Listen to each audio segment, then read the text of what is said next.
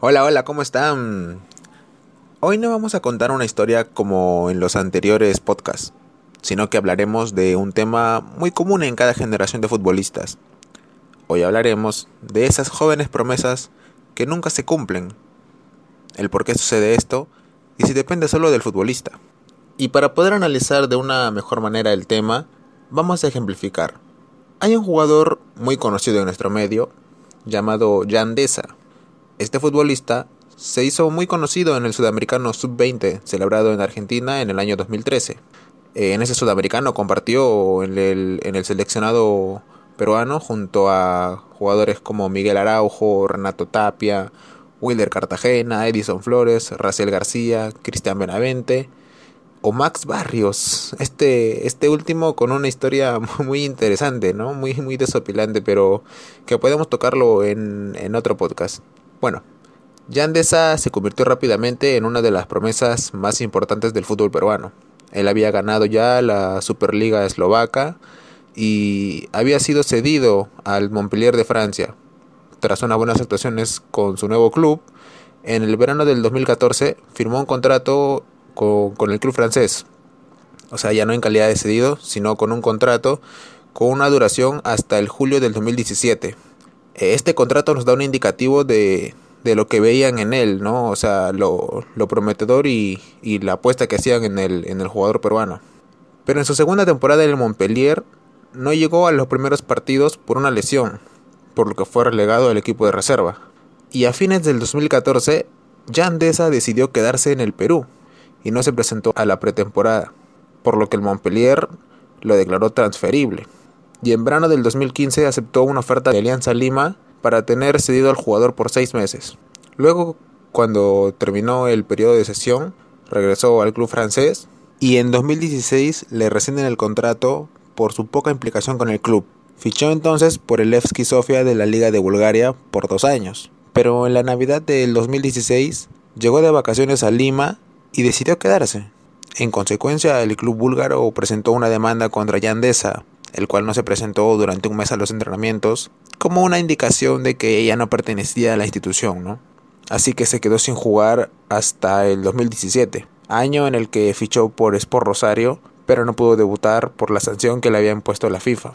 Luego paseó, entre comillas, por Sport Huancayo, por la Universidad Técnica de Cajamarca, donde tuvo una buena actuación. Quizás porque en provincia no hay tantas eh, tentaciones como podría haber en la, en la capital.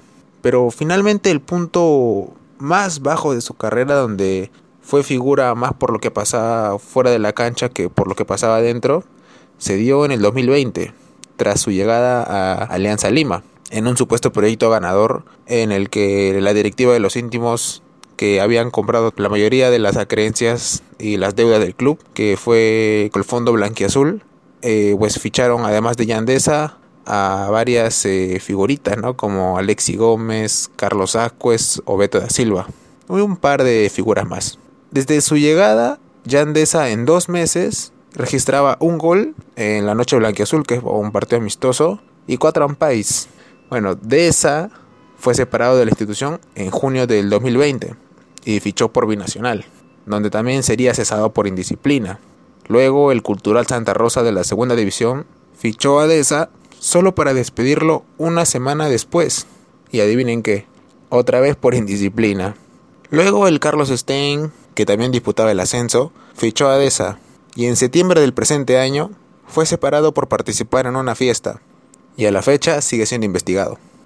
Si nos ponemos a analizar el porqué de estas situaciones, podrían haber muchas variantes entre un caso y otro.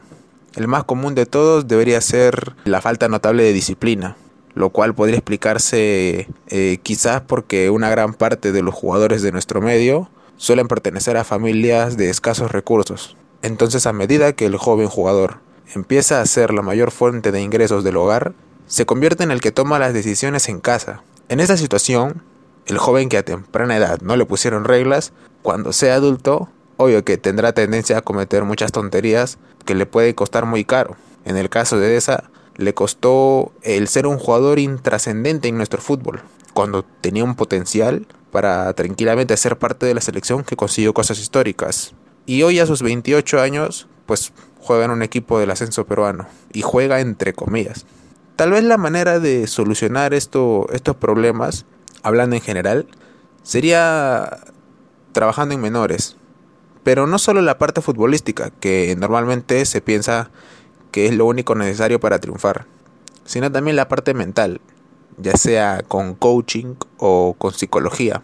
En algunos clubes sí que se trabaja de manera completa en divisiones inferiores. Por ejemplo, los menores de Sporting Cristal, la Universidad San Martín de Porres o la Academia Deportiva Cantolao. Si nos ponemos a pensar en lo que pudo ser, evaluando netamente el talento innato, tal vez, solo tal vez, podríamos haber tenido consolidado a un Raymond Manco en el Sevilla, un Jan Deza en el Olympique de Lyon o un Carlos Ascuez en el Borussia Dortmund. Claro, decir eso puede sonar ridículo y hasta rozar lo cómico. Pero díganme si cuando Manco fue fichado por el PSB no pintaba para algo más. Si cuando Deza estuvo en el Montpellier no parecía que daría un salto más allá. O si cuando Ascuez llegó al Wolfsburgo no parecía que se convertiría en uno de los peruanos figura de la Bundesliga. Nada es seguro, y tal vez a pesar de que algún profesional los hubiese orientado, habrían terminado igual. Pero estos son algunos de los tantos mal llamados eternas promesas, que tuvieron destellos que les bastó para ponerse en la vitrina de la élite del fútbol y que con la misma facilidad con la que llegaron, así mismo hundieron sus carreras. Creo que el futuro de nuestros jugadores básicamente depende del talento, la disciplina impuesta en casa y la dedicación que le pongan. Solo nos queda esperanzarnos en que aparezcan más futbolistas como Tapia, Peña o Abraham, que con un gran o un limitado talento demuestren lo profesional que se debe ser en este deporte si se quiere sobresalir. Cuídense mucho. Un abrazo.